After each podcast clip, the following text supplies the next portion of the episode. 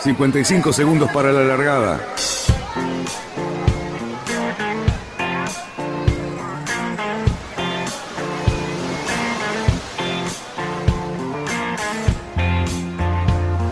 Así comienza Radionautas. Toda la información de la náutica argentina. Vamos bien, vamos bien. Orsa, Orsa, Orsa. Vamos bien. Orsa, Orsa, Orsa. 5, 4, 3, 2, 1. Largamos. Buenas tardes, radionautas y señores, hoy es viernes y esta es la hora justa en la que comienza el fin de semana. Así es, y hoy no es solo la náutica nacional, sino también estamos con la náutica internacional, gracias a los oficios de mi amigo Luis Petec. ¿Cómo te va, Luisito? Buen ¿Cómo estás, Dani? Qué, qué, como diría el lobo, que no está el lobo, ¿no? Pero qué tripulación nos conseguimos hoy. Qué bárbaro, qué bárbaro.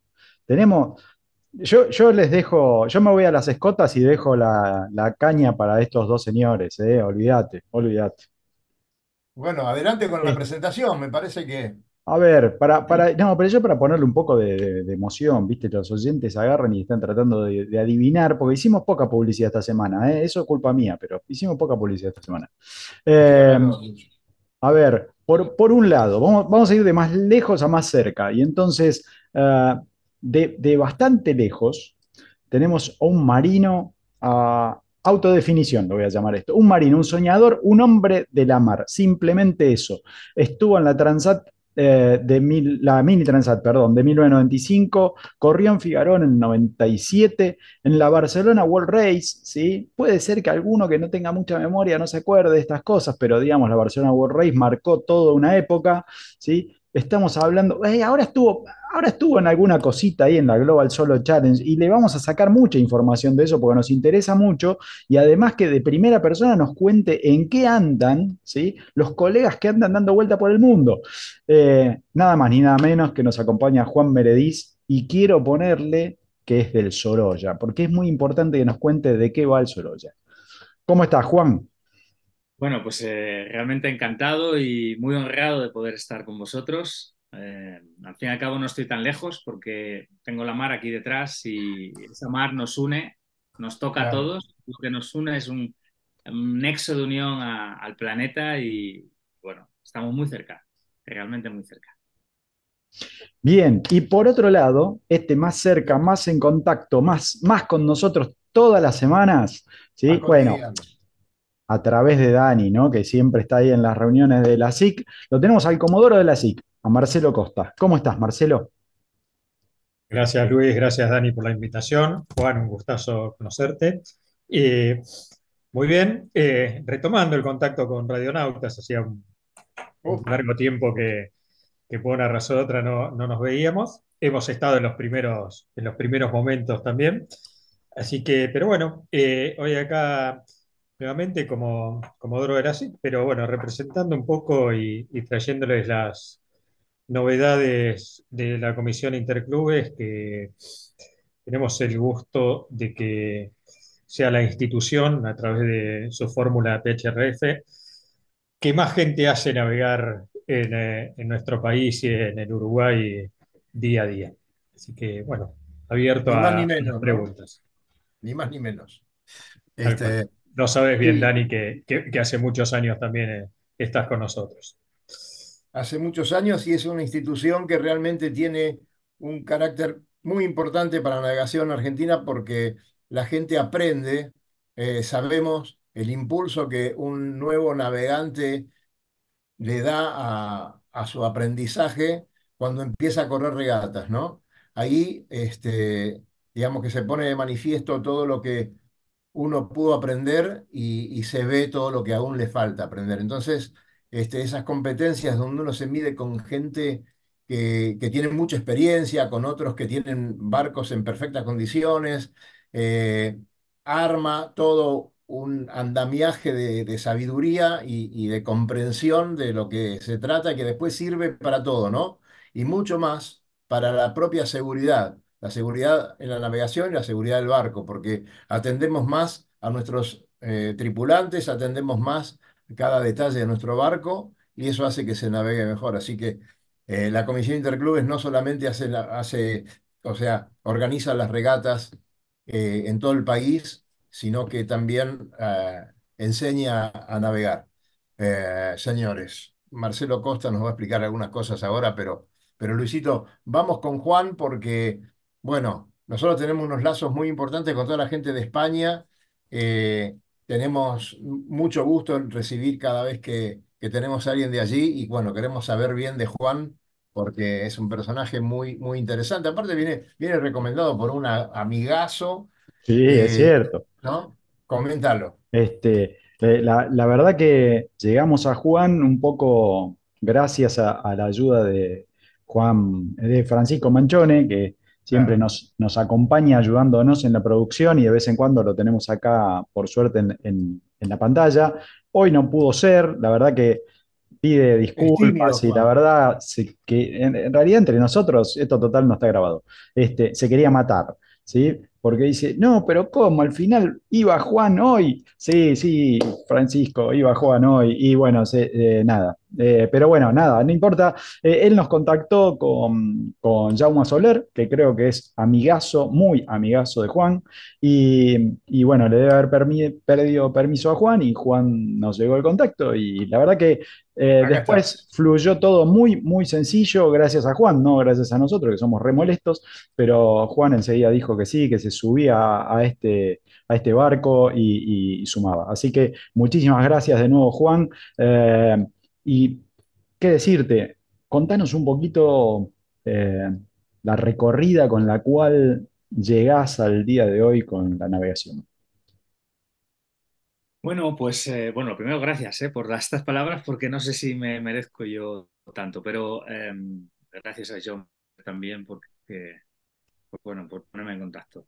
Ah, como te decía, o como decías tú, es, yo solo soy un marino. Desde muy niño, bueno, en casa no había, no había plata como para poder tener barco, ni mucho menos, y, yo quería ir a la mar a toda costa. Acabé en la vela porque no pude terminar, porque no me dejaron subir a barcos de pesca. No es que me gustara la pesca especialmente, sino sencillamente quería ir a la mar.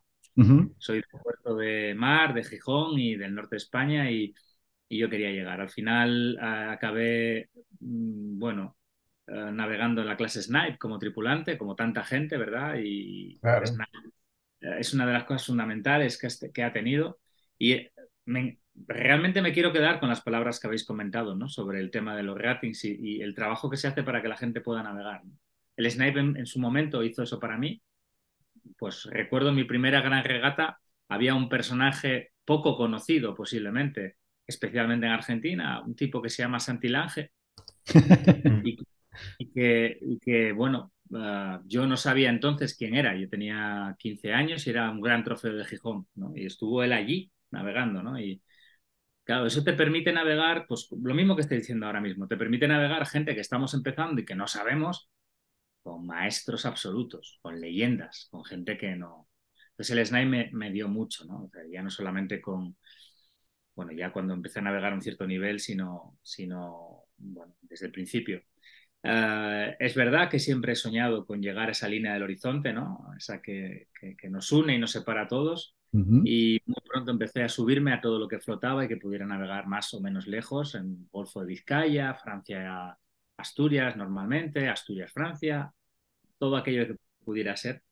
Y soñar, y soñar. Una, bueno, terminaré con lo que hemos, con lo que decía, ¿no? Con la Global Solar Challenge, pero una gran amiga de entonces me decía, ya, joder, con 15 años ya querías hacer la vuelta al mundo. Bueno, ha sido mi sueño, ¿no? Saber realmente, sé que la Tierra es redonda, aunque parezca plana para mí últimamente, pero sí ver, ver, ¿no? Llegar a ese punto y ver lo que hay, porque creo que al final eh, la mar es algo que tenemos todos dentro y que nos une muchísimo. Lo hablábamos antes, ¿no? De entrar en el directo. Nos une muchísimo y, y Ah, para mí es algo que me atrae tantísimo, ¿no? No solamente en el mundo de la regata, sino simplemente por el hecho de navegar, ¿no? Eh, nos une a nivel cultural, nos une a nivel social, ¿no? Y, para mí es muy importante. Realmente yo regateo porque no puedo tener un barco, entonces, bueno, era la forma más o menos, no sé si sencilla o complicada, pero, pero de estar. he podido correr una mini transat, he compartido con un chico argentino entonces, hablábamos con Rodrigo Chela en el 95, he tenido mi éxito en la Fígaro del 97, quedé segundo en, entre los novatos, ¿no? Y con leyendas de la vela, ¿no? Claro que sí. Nieve que estaban por allí y que eran también novatos como yo, con, con Flogan Sacto, que quedó tercera.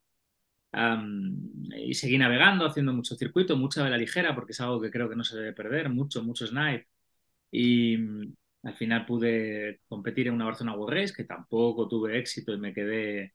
Me quedé mira, fue la única vez, la, la única vez que he pisado suelo argentino, si es que el aeropuerto es suelo argentino. Eh, tuve la suerte además de coincidir con un Boca River, eh, con un Boca, sí, exactamente, un partidazo allí, estamos allí asustados. Pero dentro del aeropuerto. Pero bueno, al menos tuve esa suerte, ¿no? Bien. Y, y luego quise seguir, he intentado correr la Vende Globe muchas veces, demasiadas, es agotador. Y cuando Marco Nanini y su equipo organizó la Global Solo Challenge, pues por vez primera tengo un barco a mi nombre, otra cosa es que sea mío, porque Sí, sí, claro. Porque pertenece a, a, gente a la cual le debo mucho también dinero y, y, bueno, y sirvió para estar ahí. Sí. Eh, la Global Solo Challenge a nivel deportivo no conseguimos el dinero necesario, es verdad, y eso siempre marca un proyecto Vuelta al Mundo, hay que ir muy preparado.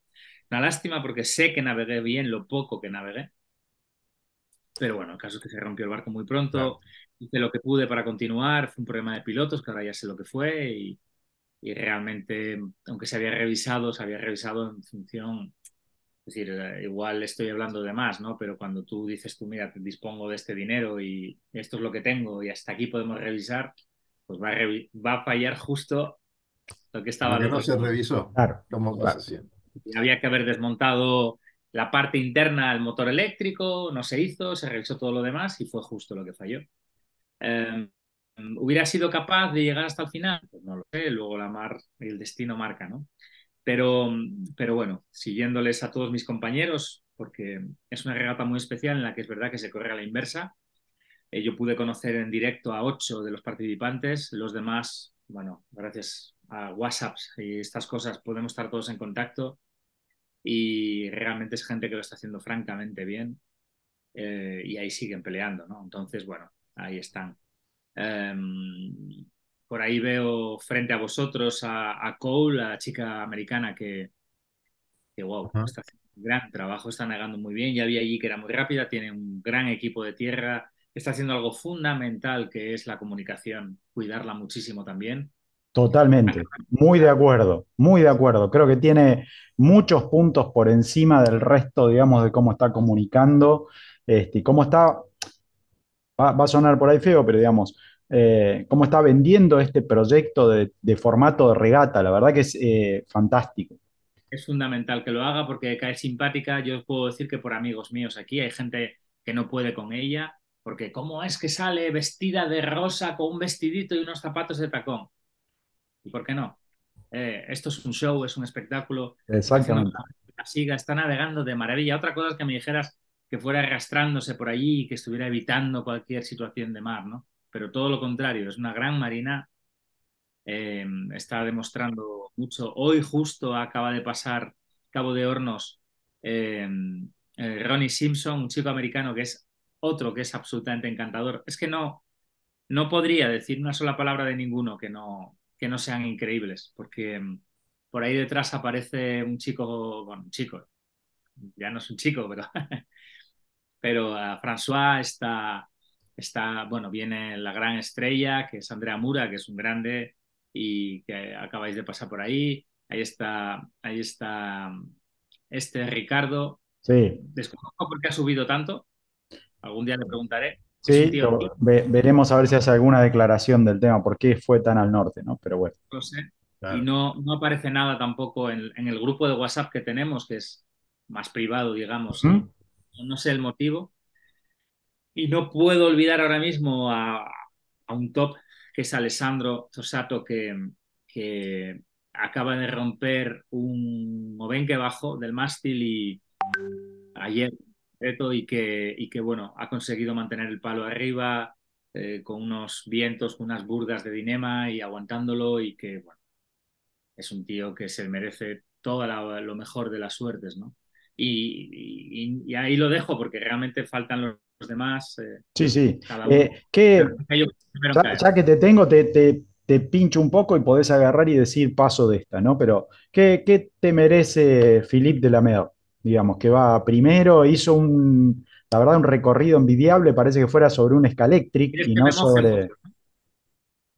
Que es el único pequeño, pequeñísimo error que creo que estamos teniendo. Es decir, al fin y al cabo em, hay un rating, en este caso IRC, y nos agruparon de tal forma que saliéramos todos los sábados a las 3 de la tarde. Creo que ha salido demasiado pronto, pero eso lo sabemos ahora. A toro pasado a toro pasado todo es fácil, ¿verdad? Entonces, ha salido un poco demasiado pronto. Y me da mucha lástima porque está haciendo una regata excepcional. Totalmente. una cosa no quita al otro. O sea, por favor, que nadie se equivoque. Una cosa no quita al otro. Eh, pero me hubiera gustado verlo. Tiene demasiada distancia.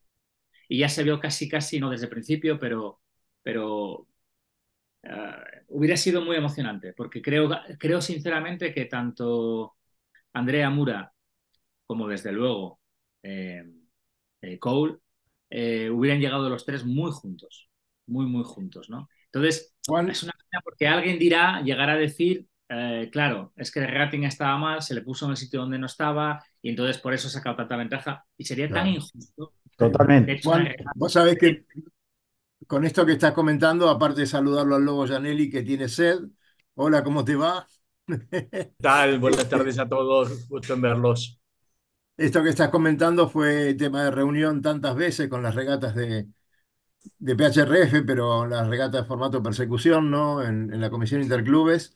Este, además hablabas de IRC, que es una fórmula que nosotros luchamos tanto para, para obtener y la hemos obtenido. Y bueno, eh, parece que el público no fue el que la, la aceptara, pero este, es una fórmula muy, muy interesante. Y bueno, este formato me parece genial pero con esas cosas que hemos discutido tantas veces, ¿no, Marcelo? Sí, eh, lo escuchaba y, pensaba exactamente lo mismo. Y si es difícil para acá, cuando lo hemos puesto en práctica en regatas de corta duración, me imagino que calcularlo para una vuelta al mundo debe ser una tarea bastante, bastante más compleja y, bueno, eh, entonces después sí, se le puede echar la culpa al rating, se le puede echar la culpa a un montón de, de otras cosas, pero tiene lo interesante de que es el problema de si no tenemos habitualmente las regatas de handicap para el público externo, que no entiende cómo es eso de que el que llegó primero no ganó. En cambio, acá eh, se, se, logra el efecto de saber que el que va llegando es el que ganó. Y para, usando la palabra que Juan comentaba antes, para vender a veces el producto de una regata, eh, eso es muy bueno, ¿no? Porque si no volvemos a ese viejo, mientras yo recuerdo, era chico, navegábamos con el lobo y, todavía en las épocas de esas corría el Fortuna, por ejemplo, y el título era ganó Fortuna, llegó el Fortuna, sí, había llegado primero, después resulta que los corregidos le ganábamos por...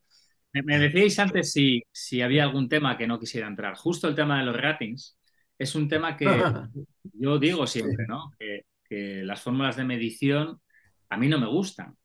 Pero no, una cosa es que no me gusten y otra que no las considere un mal absolutamente necesario. Exactamente por el discurso que habéis tenido.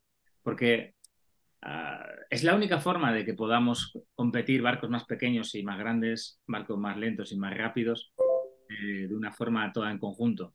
Con lo cual, eh, yo creo que puedo decirlo porque vengo ahora de hacer unas 300 millas a tres, una regata importante aquí en España de invierno, muy bonita, sabiendo que mi barco era el que tenía, en principio, el barco con más rating de todos, eh, compitiendo contra barcos que estaban absolutamente bien medidos, muy mediterráneos, ¿no?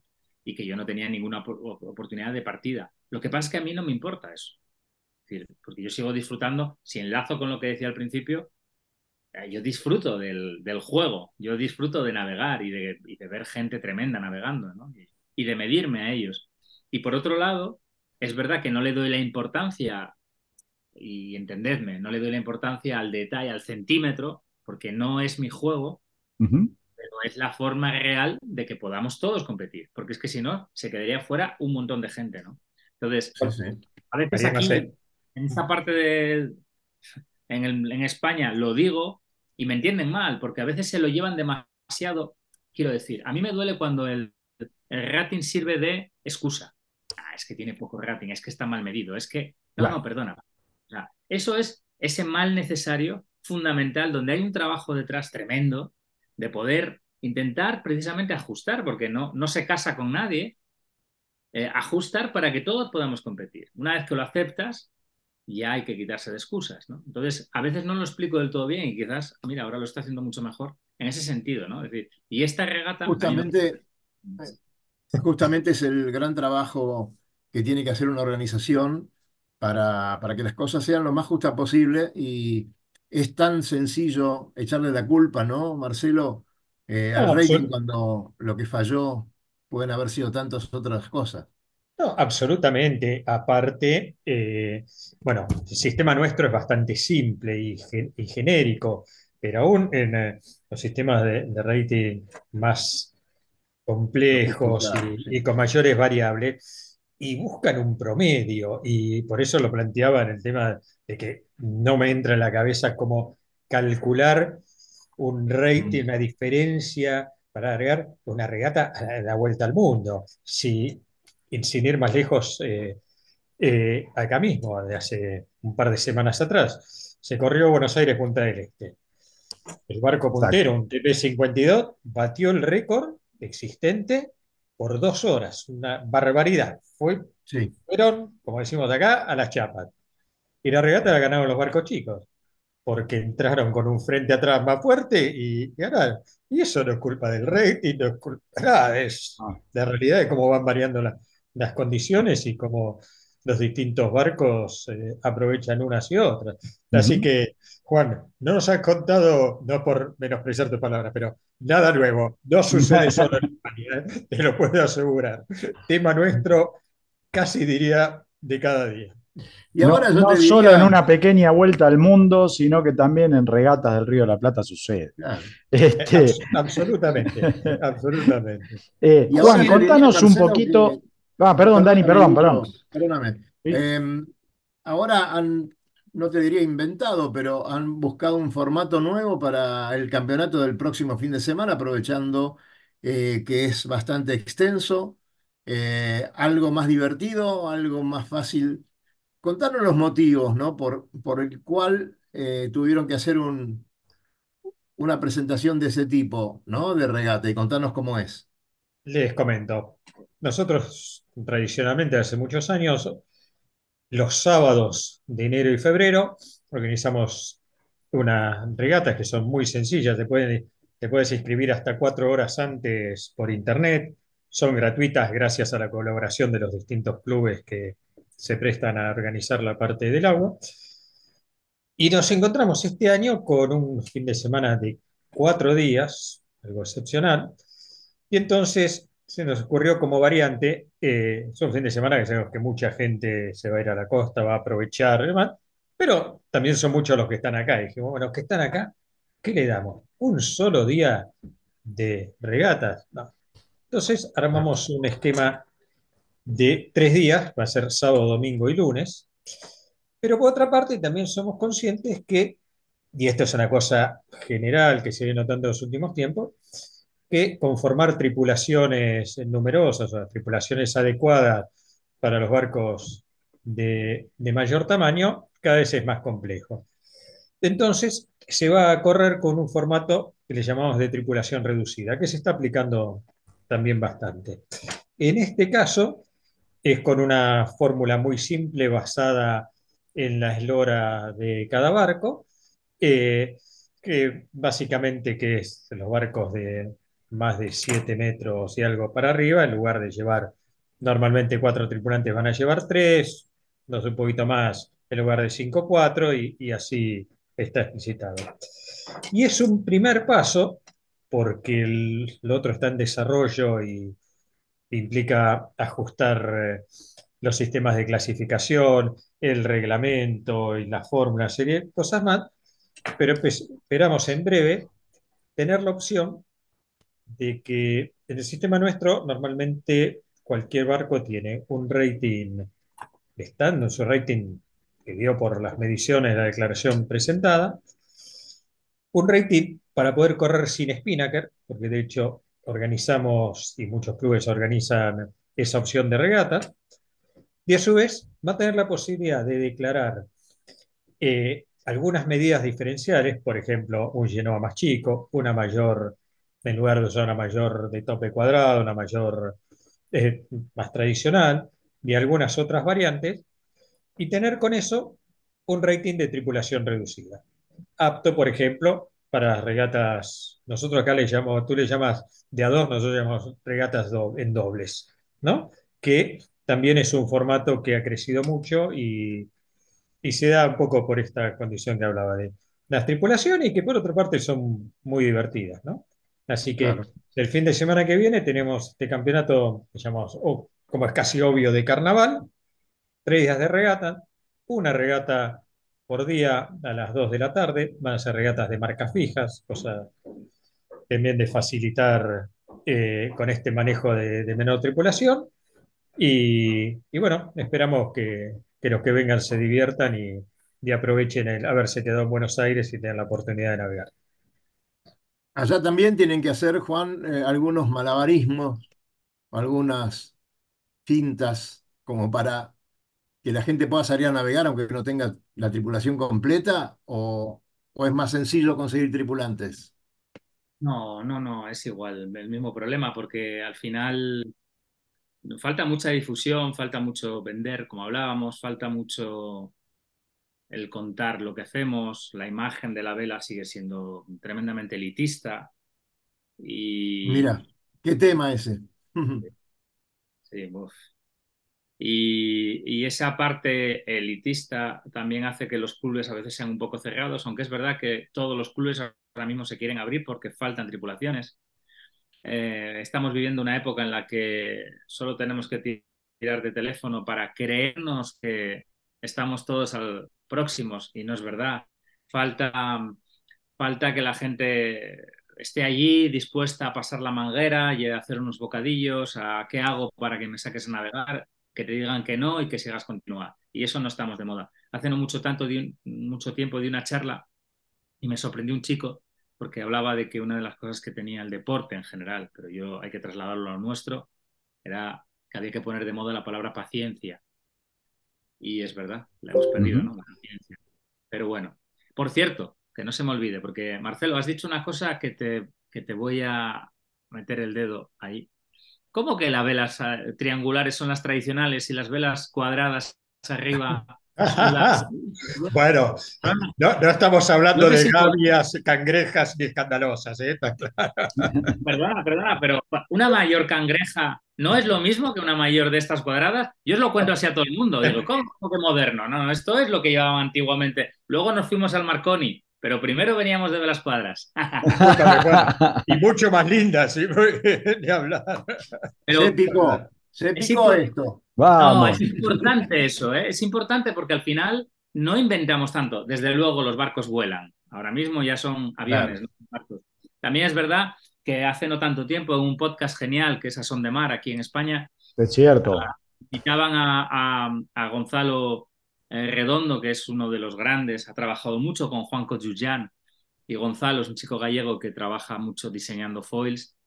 Eh, explicaba ¿no? que eh, el primer velero con foils era de 1906 y no me he equivocado, Epa. 1906, con lo cual, eh, bueno, y cogemos el libro de Manfred Curry, esa maravilla que hizo en su día de la teoría de la vela y, y, eh, ya hay una, aparte de las mayores con sables, ¿no? Eh, ya habla de foils y habla de cosas, ¿no? O sea que realmente lo que sí hemos evolucionado muchísimo, ¿no? Es en, en los materiales, desde luego.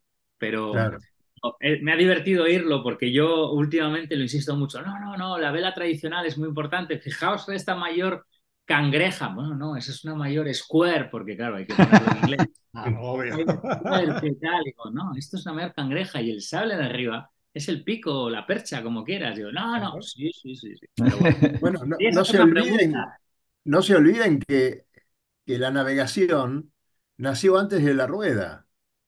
Así que es más vieja la navegación que la rueda, así que la, la cantidad de ejemplos que podemos encontrar en todos lados y lo que se ha avanzado en tan poco tiempo, porque digamos que hasta el 1900 este, el ángulo de navegación era muy amplio, ¿no? Y, y en tan poco tiempo se redujo de una manera formidable, bueno, hasta llegar a esto que hoy este, con el tema del viento aparente y toda la tecnología, estamos navegando a mucha más velocidad que el viento, así que este, increíble lo, lo tecnológico. Mm. Que al, que al señor Lobo Janelli no le interesa tanto lo tecnológico. Él está más con todo el tema, ¿no es cierto? Casi Como- con las cangrejas, pero como que la... Claro, claro, con los clásicos maravillosos de- del Lobo. ¿Cómo estás, Lobo? ¿Todo ¿Qué tal? Buenas tardes, chicos. Metete en la conversación. Te veo calladito ahí.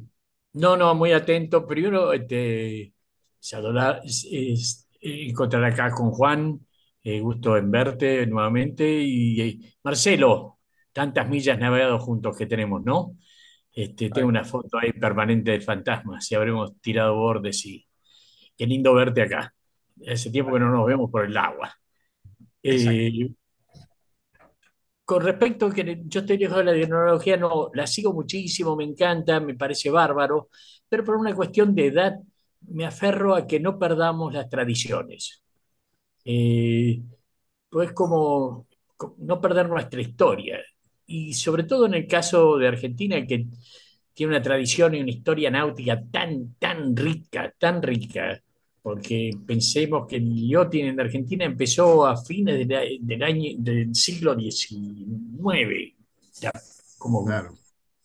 sí, casi a fines del XIX, ya había club náuticos, yacht clubs y mucha gente navegando.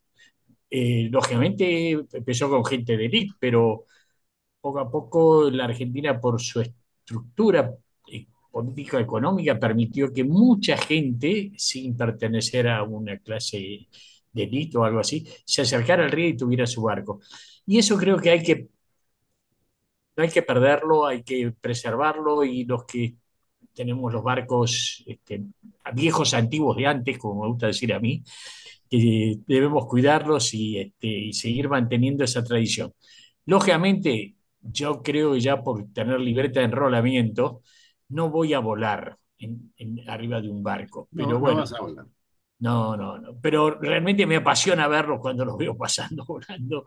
Me parece, y envidio mucho no tener 50 años menos o 60 años menos para poder estar ahí Para arriba. probar todo eso. Sí, sí, sí, me parece apasionante. Me gustaría saber si esa, esos barcos van a dejar navegantes o van a generar navegantes o, o van a ser simplemente grandes deportistas de elite, de alto rendimiento, haciendo acrobacia en el río o en el mar. Eh, Bueno. yo creo que la, la suerte que hemos tenido nosotros, que hemos eh, la historia de nuestra náutica nos ha generado, en- ha generado una- una- un, gran patrimonio de navegantes. que es, Claro. eh, Le, le puedo, le puedo comentar a, a Juan que el primer título mundial de algún deporte para nuestro país fue de la náutica, sí, eh, antes que cualquier otro. Así que imagínate, también veníamos segundos con el boxeo, pero ya lo hemos pasado al boxeo que últimamente no nos ha dado tantas satisfacciones. Y hoy la náutica en cantidad de medallas de- en campeonatos mundiales, en, en Olimpiadas y en, en todo lo que, lo que se compite a nivel internacional, hemos tenido muchísimos representantes con, todo éxito. Así que fíjate vos cómo, cómo nos negamos a, este deporte en este país, ¿no? Eh, se, habla de que Buenos Aires eh, le da la espalda al río y, eso es tan cierto. Después se preguntan, pero hoy mira, ¿cómo puede ser que haya tanta gente navegando? Y cuando hay un problemita impositivo, rentas y esas cosas, te mandan todos los inspectores, los clubes a ver los barcos que están aprovechando una última novedad que hubo con esto de ARBA que se metieron en, en alguna guardería náutica, ¿no?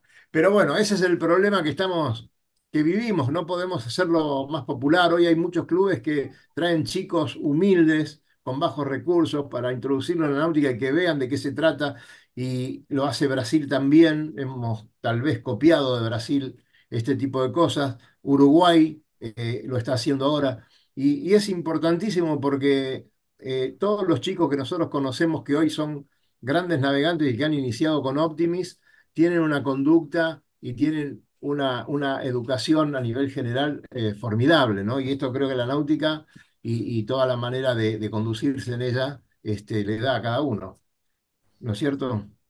Verlo, ver, el, ese elitismo de la vela y solo ponerle estigma de elitismo, um, Claro. Igual ahora me voy a mojar mucho, pero es estúpido.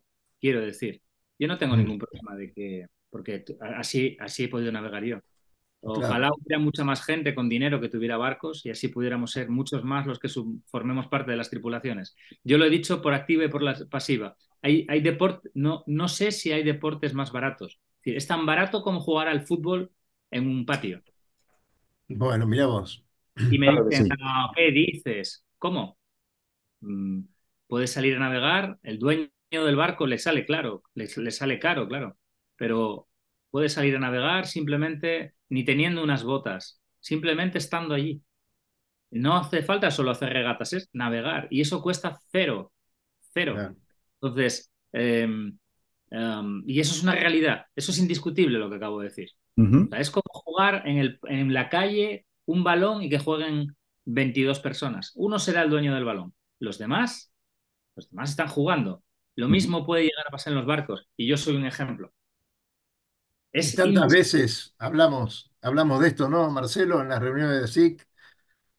Tal Este, cual, Dani. Eh, a ver, eh, creo que, como comentaba antes Lobo, un acervo muy importante que tenemos acá en la Argentina son los clubes. Nuestros clubes náuticos que en algunos casos creo que son prácticamente únicos en el mundo, bueno, la envergadura que, llegan a tener. Y, lo que es como formación, eh, Eliot, hace, hace muy poco, eh, en una charla con el presidente de la federación, él comentaba que estaban reviendo el tema de los Optimis principiantes que no empezaran tan chicos a, a competir, sino a navegar. Y yo recordaba cuando estaba en la Asociación de Optimis hace muchos años, que yo siempre decía, en esa época era un viejo tenía casi 40 yo, y decía, yo quisiera que todos estos chicos no sigan compitiendo necesariamente, pero que cuando sean como yo sigan navegando.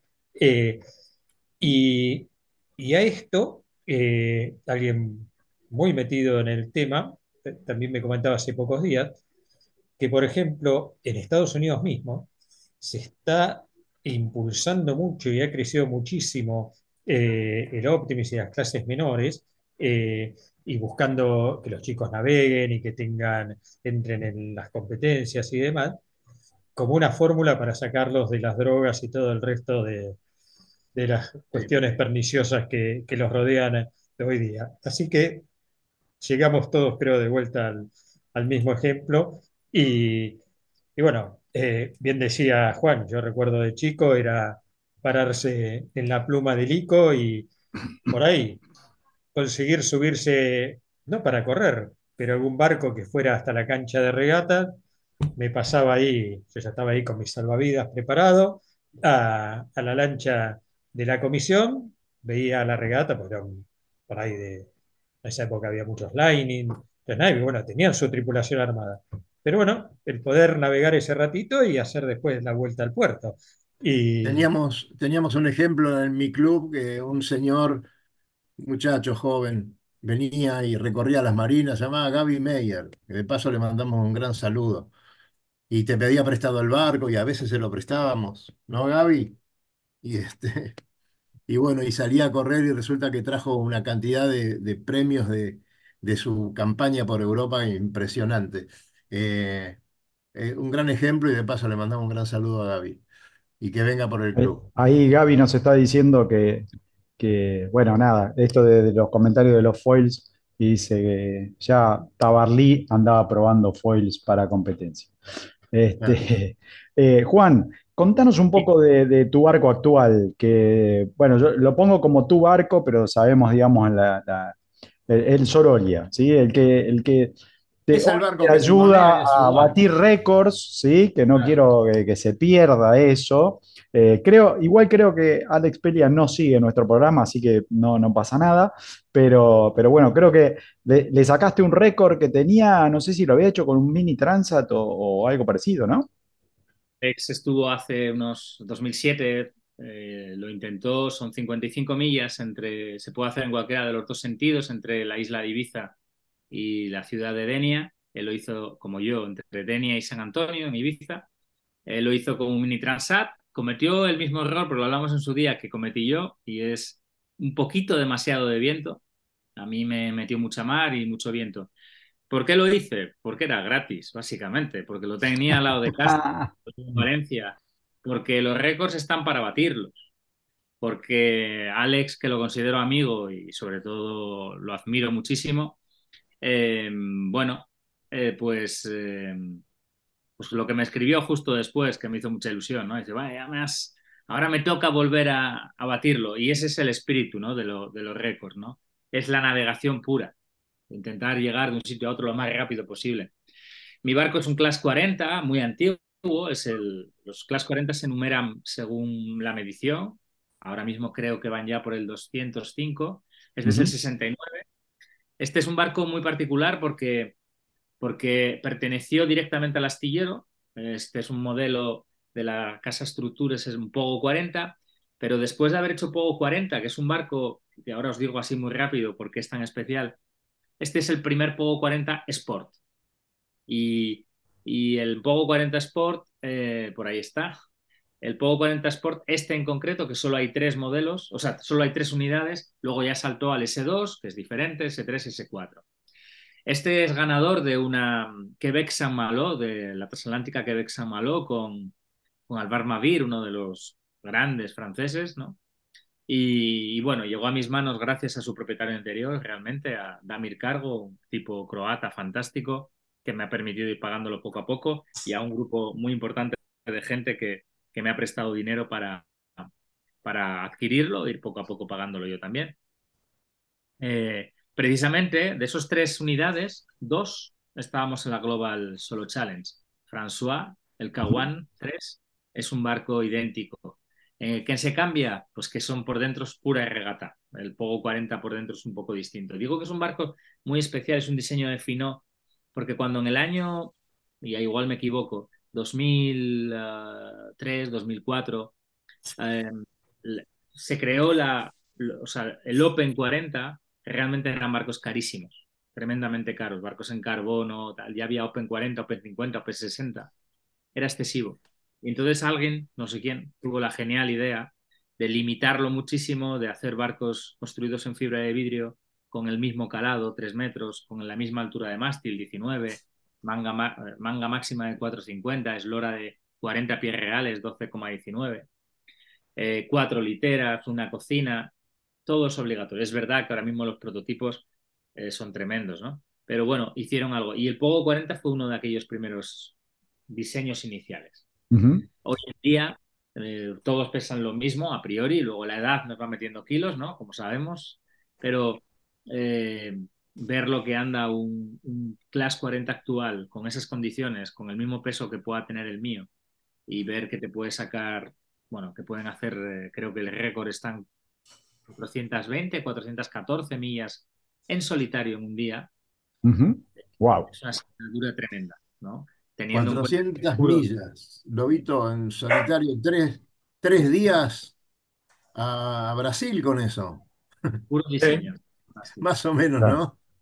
Este, Qué bárbaro. Eh, Juan, eh, con el de Cole Brauer, que también es un Class 40, ¿qué diferencia tiene con, con el que ibas a, a, tener vos corriendo? Primero es que es un barco, eh, es un Class 40 americano, no sé el diseñador del barco, está muy bonito el barco, yo lo vi, está full equip, Ajá. Realmente tremendo. Eh, bueno, no hay otra fórmula ¿no? para ir a una regata esto, pero más allá de que estuviera muy equipado, es que encima estaba precioso, pintadito, espectacular, realmente muy bonito. Está demostrando ir rápido. Eh, es verdad que cuando salimos, ella salió por delante, los dos barcos americanos, de los tres americanos que hay, dos salieron unas horas antes, había un temporal tremendo en sea, salimos. Eh, el consejo fue retrasar un poco la salida, pero a partir de ahí cada uno salía cuando quería. Ellos salieron hacia las 5 de la mañana, el grupo más el resto salimos a las ocho y media, decidimos ir juntos, además por, también por, por lo que hablamos de vender, ¿no? Porque vieron las imágenes un poquito más de regata, ¿no? Sí. Creo que, bueno, yo estoy muy satisfecho como navegué yo, tenía muy claro el camino y hacia dónde iba a ir el viento y les pude sacar mucha ventaja, entonces no me llegué a medir en, en velocidad real de tenerlos al lado.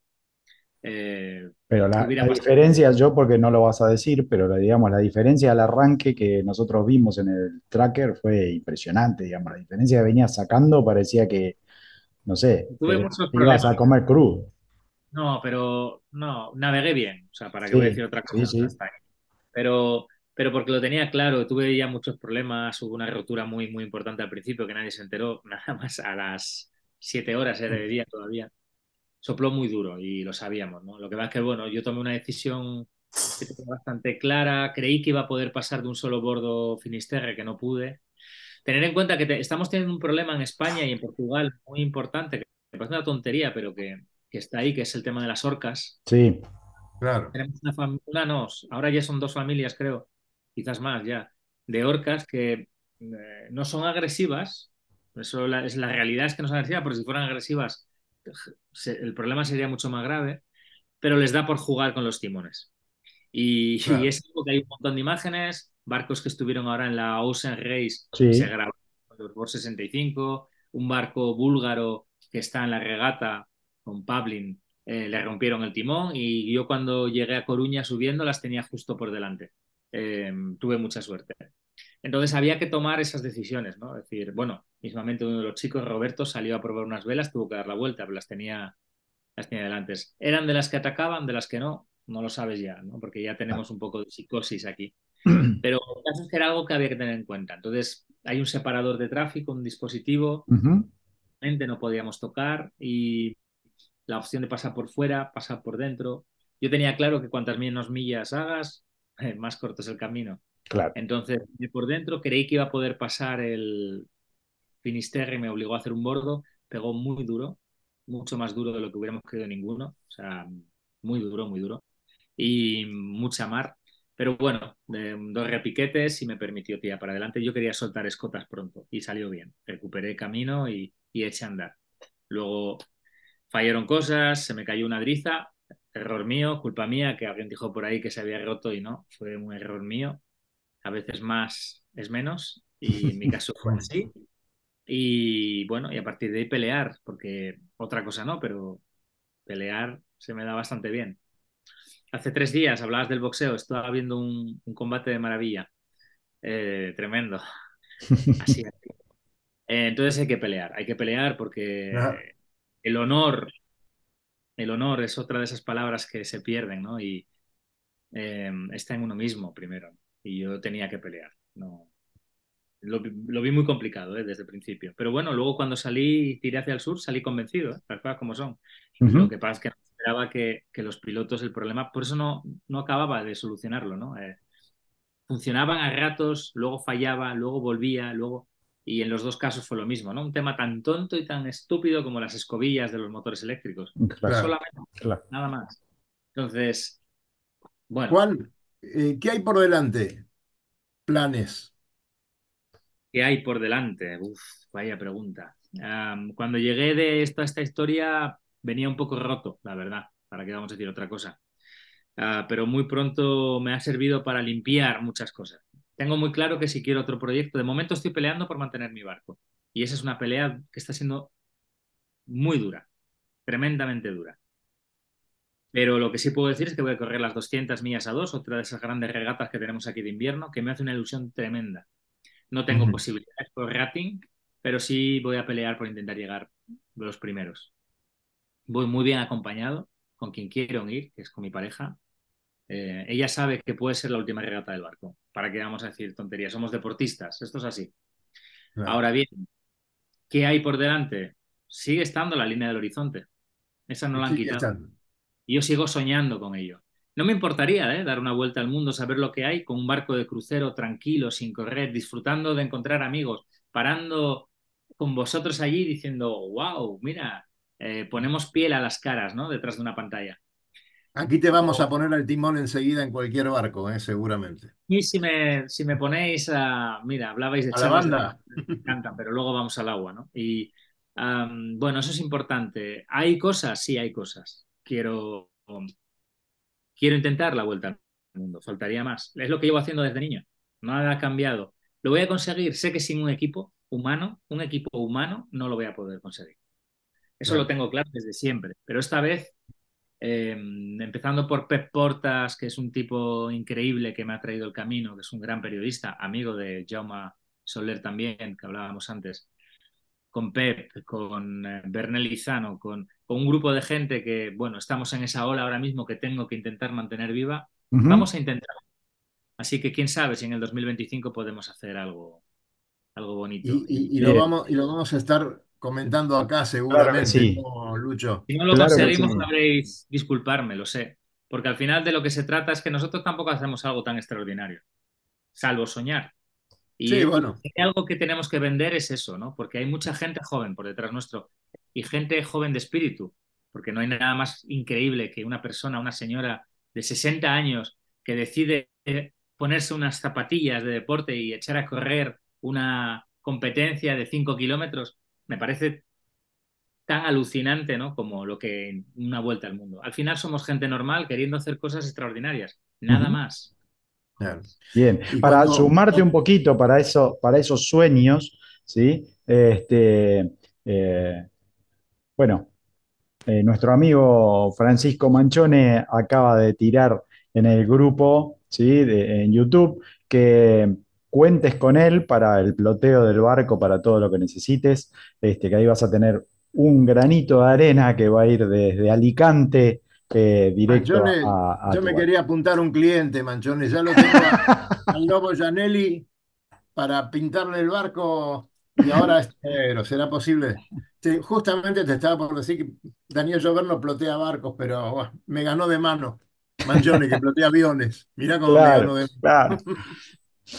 Eh, Marcelito, contanos un poco cómo viene. Primero, eh, faltando 10 minutos menos para que termine el programa, vamos a contar con, con la presencia de la gente de la SIC el resto del año para, para ver cómo va todo, para, para contarnos las, los proyectos y las regatas que están organizando y, seguir un poquito el campeonato con cada uno de los competidores. Pero contanos qué pasa con la SIC a partir de marzo, ¿no? Porque ahí es donde viene todo el movimiento, vienen los campeonatos, ya tenemos, por supuesto, el calendario finalizado, que sabemos que lleva mucho trabajo.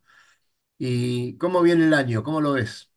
Bueno, en, eh, en algunas cosas somos bastante tradicionales y mantenemos el esquema del campeonato de Regasic acá del Río de la Plata anual con una regata todos los domingos. Eh, después, en el desde septiembre vamos a tener el eh, desafío interclubes, que posiblemente sea el campeonato más movilizante y más divertido y competitivo que tenemos. Como bien decíamos antes, la fórmula es muy genérica, es para que puedan, como decía, comentaba Juan, puedan navegar barcos de todo tipo, pero ahí se afilan lo- los cuchillos y, y vienen los mejores de cada club subiéndose a, a los mejores barcos, las mejores tripulaciones, que no sean las habituales. Por los colores después, del club, ¿no? Sí, y después, el- exactamente, por los colores del club es el, el lema. Y después eh, tenemos expectativa de terminar el año con el campeonato argentino, volviendo a un esquema que teníamos hace muchos años. Tuvimos que adecuar un poco la fecha por un cambio en los feriados que hubo después de cerrado el calendario. Así que en ese sentido va a ser bastante de, de lo habitual. Eh, principios de marzo estaremos actualizando la, la tabla de ratings anuales, como hacemos Ujú. habitualmente, chequeando los resultados de- del último año. Y después hay pilas de regatas de los distintos clubes en los distintos escenarios. Y, y algo de lo cual vos has sido parte muchos años. En el 2023, en agosto, pudimos retomar la sana costumbre de los encuentros nacionales de vela. Lo hicimos en el Náutico Córdoba, fue realmente emocionante encontrarse con gente del interior, de Mendoza, de Salta, ¿Y ahí alguna punta para este año? y, y ya tenemos una punta para este año y, y las ganas que quedaron de los que fueron y mucho más de los que no pudieron ir, eh, creo que vamos a tener un muy lindo evento que permite un poco aunar este, este sentimiento federal y que, realmente tiene la, la SIC y la fórmula que, se hace en todo el país. Así que eh, en breve eso te lo vamos a poder contar.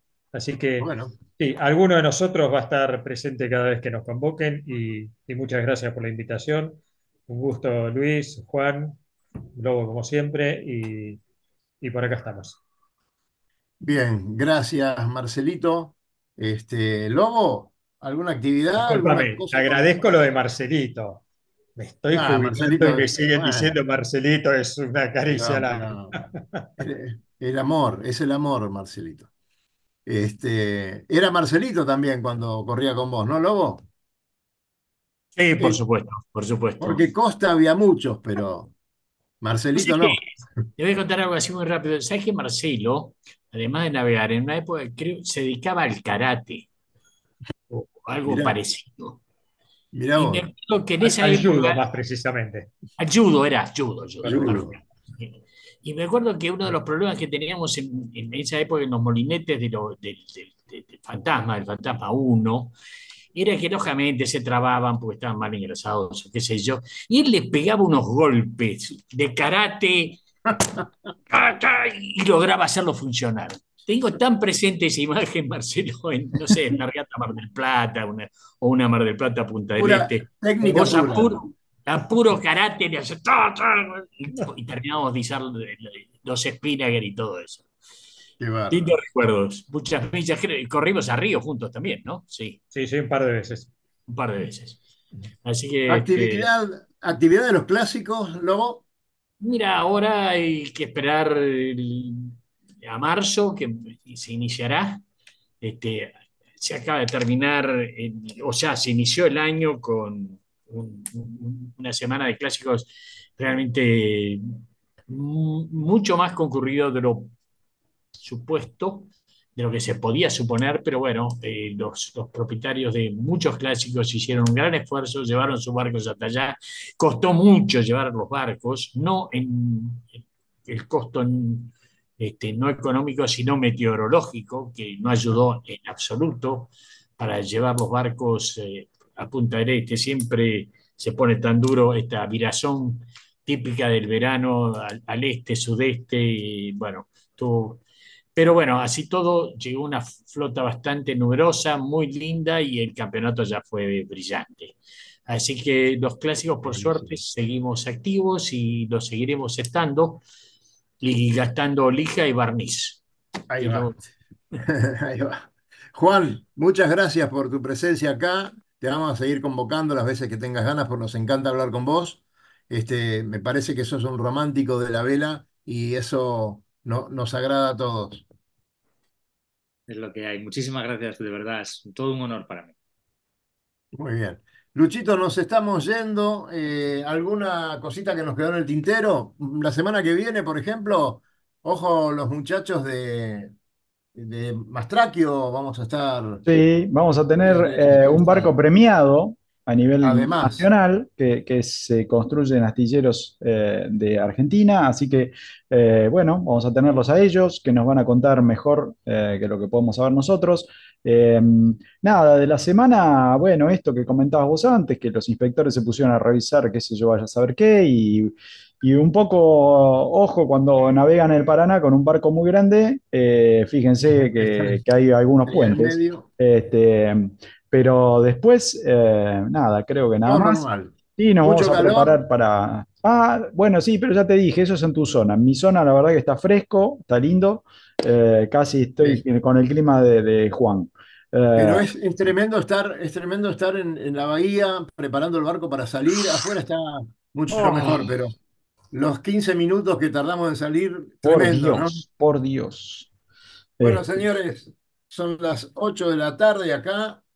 Que pases muy lindo, Juan, que tengas un gran fin de semana. Hasta muy pronto. Nosotros nos estamos yendo, Lobito. Gracias, Marcelo. Saludo a la familia. y como siempre decimos, nos vemos en el agua. Hasta el viernes próximo. Gracias. Recorra islas y playas disfrutando del mar y la naturaleza. Sumérjase en aguas cristalinas y vea con sus propios ojos la danza de los delfines. La danza de los delfines. Tiempo libre, caminatas, noches mágicas y mucha diversión. Con el aval y experiencia de Lobo Janelli, la persona que más sabe de charter náuticos.